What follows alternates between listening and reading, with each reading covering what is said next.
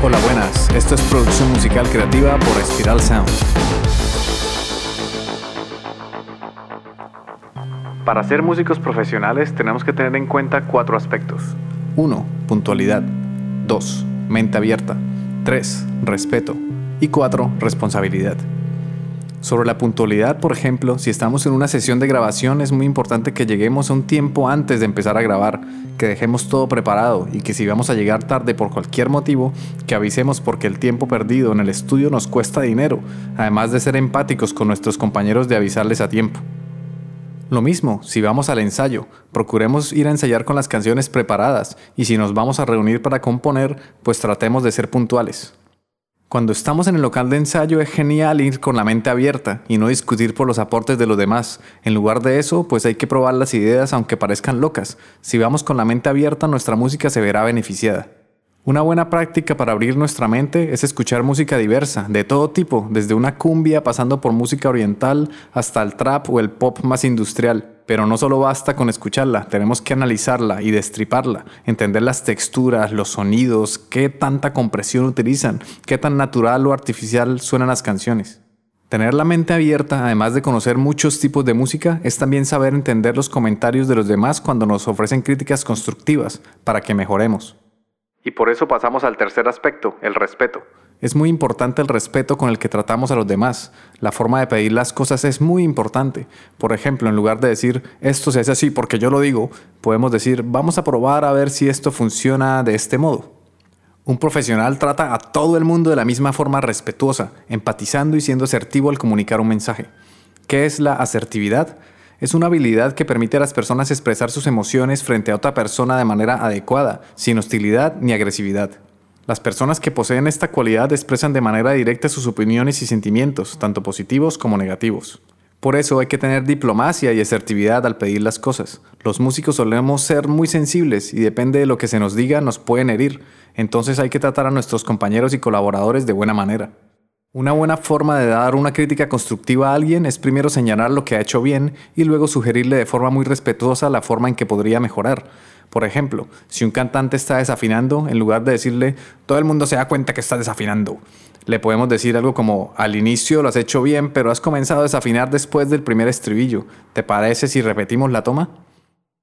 Y por último, el cuarto aspecto, la responsabilidad.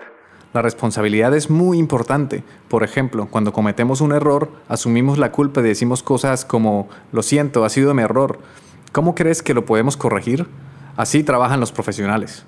Y adicionalmente, el estar de fiestas, pensando en las cervecitas mientras estamos trabajando en un proyecto, es contraproducente porque nos distrae el verdadero objetivo que es conseguir producir música profesional y que compita. Las fiestas las podemos dejar para luego, pero no mientras estamos trabajando en un proyecto.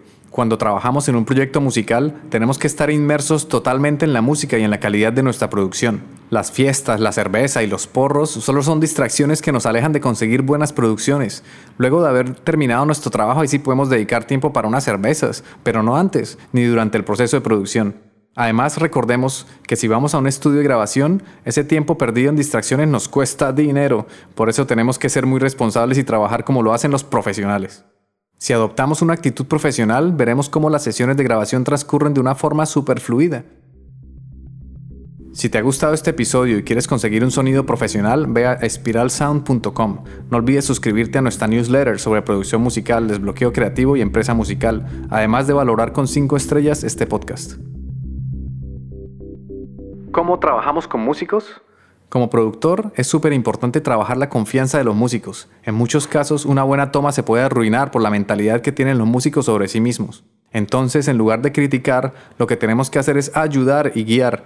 Por ejemplo, cuando hay desafinaciones, idas de tempo o problemas de interpretación, tenemos que ayudar al músico que entienda en qué está fallando, que entienda que podría hacerlo mucho mejor y conseguir que funcione.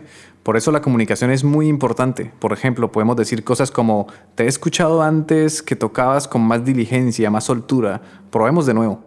Cuando estamos en un estudio de grabación y estamos cumpliendo el papel de músicos, hay mucha presión encima, porque queremos que nos salga lo mejor posible. Además, hay personas en la sala de control observándonos y quizás hablando de qué tan bien o de qué tan mal lo estamos haciendo. Por eso es importante la empatía. Si somos productores, tenemos que estar dando feedback constantemente. Debemos comunicarnos con todo el equipo y estar pendientes de que el ambiente de trabajo sea el correcto. Algunos trucos para ayudar al músico para que se sienta más relajado y que entre en estado de flujo donde va a poder brillar es no dejarlo aislado dentro del estudio, es usar el sistema de comunicación interna que está en el estudio en la sala de control y los auriculares del músico, que vaya recibiendo tu opinión de cómo lo está haciendo durante la grabación y que no se quede aislado sin saber qué está pasando en la sala de control.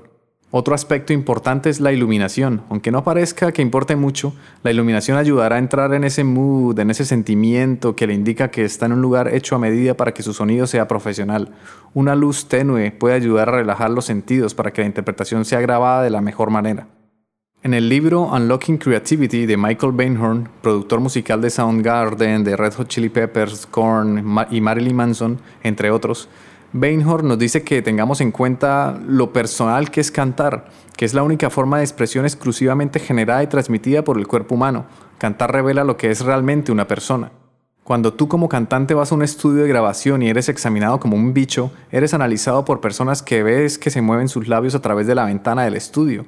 Ves gente mirándote, que obviamente están hablando de ti, pero no sabes qué están hablando. Ahí te desestabilizas, comienzas a intentar de hacerlo bien, pero no encuentras los recursos.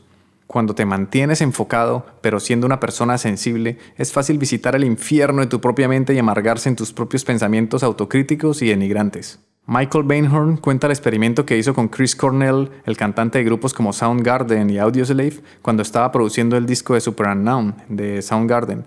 Al momento de grabar la voz, percibió que Cornell estaba distraído e incómodo al cantar. Entonces Bainhorn hizo un experimento y dejó a Cornell trabajando solo.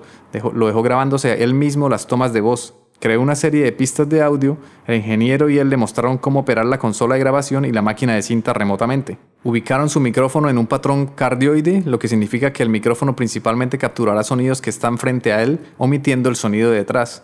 Lo dejaron sin auriculares y con altavoces conectados fuera de fase y apuntando detrás del micrófono. Dejaron todo preparado y Bainhorn le dijo a Chris que, se, que le avisara cuando sintiera que había terminado la canción o cuando ya había sido suficiente por el día. Vio cómo la expresión facial de Chris cambió completamente. Estaba extasiado, satisfecho y aliviado. La presión que estaba sintiendo se liberó de su espalda y pudo sentarse en su interpretación sin que nadie lo distrajera. Inevitablemente, siempre hay un momento en la vida de cada persona donde tenemos que enfrentar nuestros miedos. Un consejo para los productores, ingenieros y músicos, a veces es bueno probar dejar solo al intérprete, que no se sienta observado. Al final, el miedo desaparece si logramos empatizar con las personas y probamos cosas diferentes. Como productor, siento que mi trabajo es ayudar a hacer que la experiencia sea lo más significativa posible para que el intérprete sienta que ha conseguido las mejores tomas y que ha dado lo mejor de sí. Como productores, además de tener en cuenta la parte técnica, también debemos tener en cuenta la parte psicológica, la psicología del intérprete o del grupo que estamos produciendo. Debemos conseguir que todo el proceso sea lo más ameno y enriquecedor posible. Este podcast ha sido realizado en el estudio de Spiral Sound Puedes escuchar todos los episodios en Spotify, iBox, Apple Podcasts o en tu aplicación de podcast favorita. Encuentra contenido adicional en spiralsound.com. Les habla Ciro Galvis. Gracias por escucharnos, por dejar tus valoraciones de 5 estrellas y por compartir este contenido, porque así ayudas a fortalecer la cultura.